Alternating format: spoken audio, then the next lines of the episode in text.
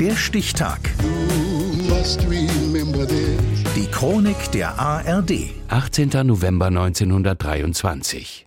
Heute vor 100 Jahren wurde Alan Shepard in New Hampshire geboren. Er war der erste Astronaut der Vereinigten Staaten und der zweite Mensch der Welt, der in den Weltraum flog. Reinhard Bartusch. Totally black sky and seeing another planet. Planet Earth. So it makes it look beautiful. It makes it look lonely. It makes it look fragile. Schön, einsam, zerbrechlich, inmitten totaler Schwärze. So schildert Alan Shepard seinen Eindruck von der Erde, gesehen vom Mond aus 1971. Mission Apollo 14.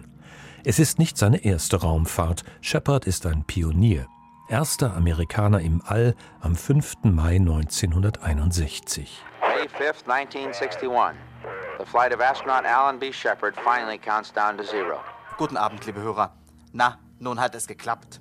Auch ein Amerikaner hat heute vom Weltraum aus auf unseren lieben Globus herabgesehen. Guter Start, sichere Landung, große Freude. All right, uh, lift off and the clock has started. This is Freedom 7. The fuel is go. All systems are go.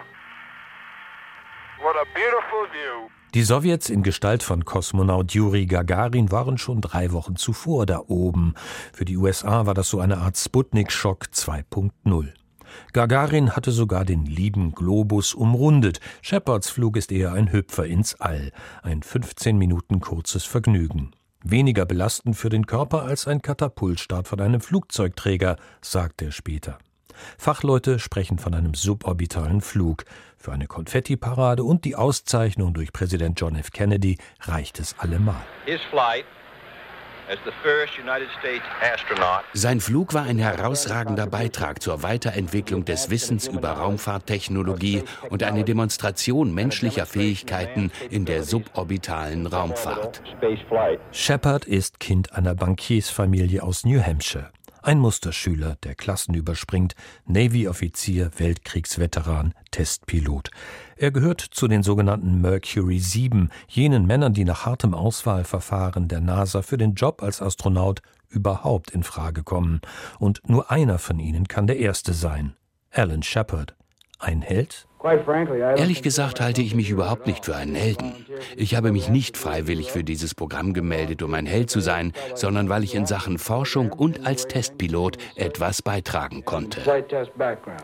Beitragen will er weiter zum Raumfahrtprogramm der NASA, hofft auf einen weiteren Flug. Doch eine Erkrankung des Innenohrs, begleitet von Schwindel und Übelkeit, fesselt Shepard an den Boden. Als Chef aller aktiven Astronauten der NASA erwirbt er sich zwischenzeitlich den Ruf des eisigen Kommandanten. 1971, inzwischen von der Meniere-Krankheit geheilt, lässt die NASA mit sich reden. Shepard darf auf den Mond und Golf spielen, erzählte er in einem Interview des amerikanischen Senders C-SPAN.